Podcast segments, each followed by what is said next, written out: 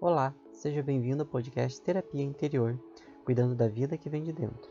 Eu sou Alexandre Gruber e para acompanhar mais nas redes sociais, arroba terapia interior e arroba alexandro gruber.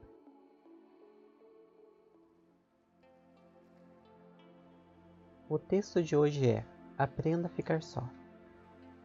Fique só, não para sempre, não por todos os momentos mas o suficiente para você se sentir bem consigo e lembrar o prazer da própria companhia.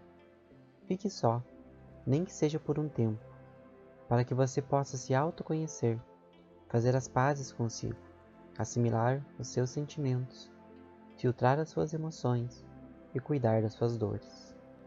Fique só, para você ter a oportunidade de se descobrir ou relembrar os seus dons e valores os seus gostos e desagrados, os seus hobbies, os seus risos, os sonhos que a poeira da rotina e das companhias superficiais acabou ofuscando. Fique só, para você reencontrar aquelas partes suas que você deixou de lado, para abrir espaço para pessoas que não te acrescentavam muito. Fique só, até que você encontre alguém que seja uma companhia de corpo e de alma, até que você esteja com alguém que seja uma companhia que te acrescente, que te estimule e que ajude você a crescer emocionalmente e espiritualmente.